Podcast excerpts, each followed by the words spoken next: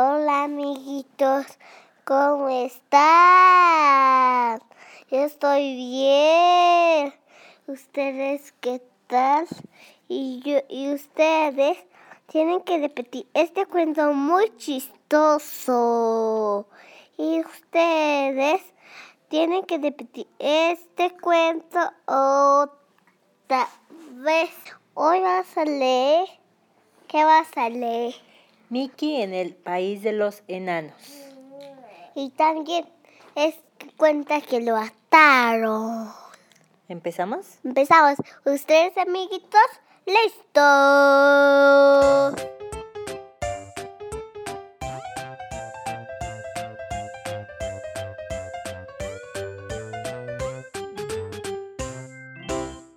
Mickey en el país de los enanos. Este intrépido marinero se llama Mickey y, como es fácil darse cuenta, se encontraba en una situación desesperada. Una fuerte tormenta lo sorprendió en pleno océano. De pronto, una ola gigantesca arrasó su embarcación y levantó en vilo a Mickey, lanzándolo a la deriva. Varias horas después, las olas depositaron al marinero en una playa desconocida. Mickey estaba exhausto y, sin entretenerse en averiguaciones, se entregó al sueño. A la mañana siguiente, Mickey despertó y casi al instante se dio cuenta de que no podía moverse. ¿Estaré soñando? se dijo. Sacudió los brazos y las piernas y descubrió que estaba sujeto al suelo con infinidad de cuerdas. ¿Por qué? Vamos a descubrir por qué. Volvió la cabeza para investigar y vio que un ejército de soldados diminutos marchaba hacia él. Algunos iban a, caballo, otros arrastraban cañones. Varios soldados se acercaron a Mickey y treparon hacia su bolsillo, en donde le sacaron un reloj. También le quitaron su navaja. Abrieron el reloj. ¡Auxilio! exclamó un anciano cuya barba había quedado atrapada en la maquinaria.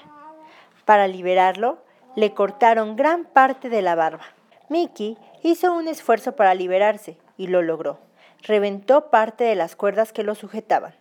De inmediato, los cañones abrieron fuego, pero las balas rebotaban en el pecho y rodeaban por el suelo. Entonces se acercó un hombrecillo, montado a caballo.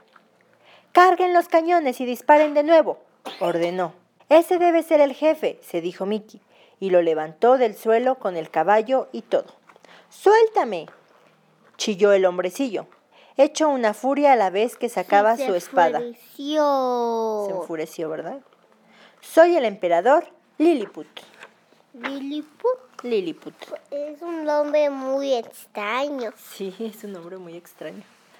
No me tenga miedo, le serenó Mickey, sonriendo. No tengo intención de hacerle daño. Enseguida, Miss Mickey le contó cómo había llegado hasta allí. Ahora todo lo que quiero es algo de comer, concluyó. Mickey depositó al emperador en el suelo. Traigan comida para el gigante, ordenó el monarca. Viene en son de paz. De inmediato, los soldados corrieron en todas las direcciones. Llamaron a todas las puertas de la ciudad de Lilliput. En la playa hay un gigante que tiene hambre, gritaban. Traigan toda la comida que puedan. Al poco rato, el pueblo entero de Lilliput llegó a la playa con comida para Mickey. Había quesos, fruta, pan, todos los alimentos inimaginables. Mickey no, no, se hizo de rogar y se puso a comer. Los días siguientes pasaron en la dicha más completa. Los niños, que al principio tenían miedo de Mickey, comprendieron que no había nada que temer y de allí en adelante se pasaban el día entero jugando con el gigante. Ponían tablas a manera de balancín sobre sus zapatos y jugaban al escondite en su bolsillo. Empleaban también sus piernas y brazos como tobogán. Un día, Mickey fue a la playa. Quería estar solo y pensar. Llevaba ya varias semanas en Lilliput y aunque los hombrecillos se portaban de maravilla con él, comenzaba a sentirse triste. ¿Por qué? Porque sentía nostalgia de su hogar, extrañaba a sus amigos, Mm, ojalá pudiera volver a casa, Mickey decía. De pronto oyó un grito. ¡Barcos enemigos a la vista! decía el guardián de la torre. El ejército liliputense se puso en movimiento. los soldados montaban sus caballos o bien cargaban sus cañones y los llevaban a la costa. Mickey oyó el alboroto y decidió actuar. ¡Allá voy! Los barcos enemigos se acercaron a él y abrieron fuego, pero las balas le rebotaban sin causarle ningún daño. Mickey sopló gran Sopló, cantidad. sopló, sopló. Mickey aspiró gran cantidad de aire, luego lo soltó con toda fuerza y los barcos salieron disparados, alejándose de la orilla hasta perderse de vista. El pueblo de Lilliput se congregó en la playa para vitorear a su héroe. Salvaste nuestra patria, le gri- dijo el emperador. Mereces un premio. ¿Qué te gustaría? Ustedes han sido muy buenos conmigo, repuso Mickey, pero extraño mi hogar. Lo que más quiero es regresar allá. Trataremos de ayudarte, dijo el emperador. Los liliputenses pusieron manos a la obra, derribaron árboles y los arrastraron a la playa, unieron muchos trozos de cuerda, cortaron los troncos.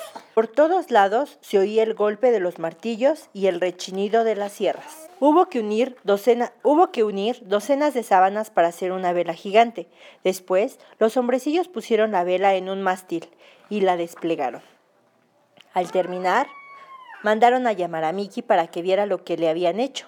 ¡Un bote de vela! Ya tenía que regresar a casa.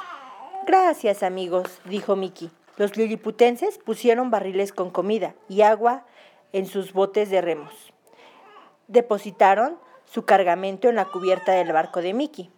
Te extrañaremos, Mickey, pensaba el emperador en la costa. Desde el bote, Mickey agitó la mano en señal de despedida. Le daba tristeza abandonar a sus pequeños amigos, pero a la vez se sentía contento de emprender la marcha. Colorín colorado, Este es un cortito. Fue cortito. Colorín colorado, Este cuento se ha acabado. Chao, bye, huesos. Besos, no huesos. diles bye. Bye.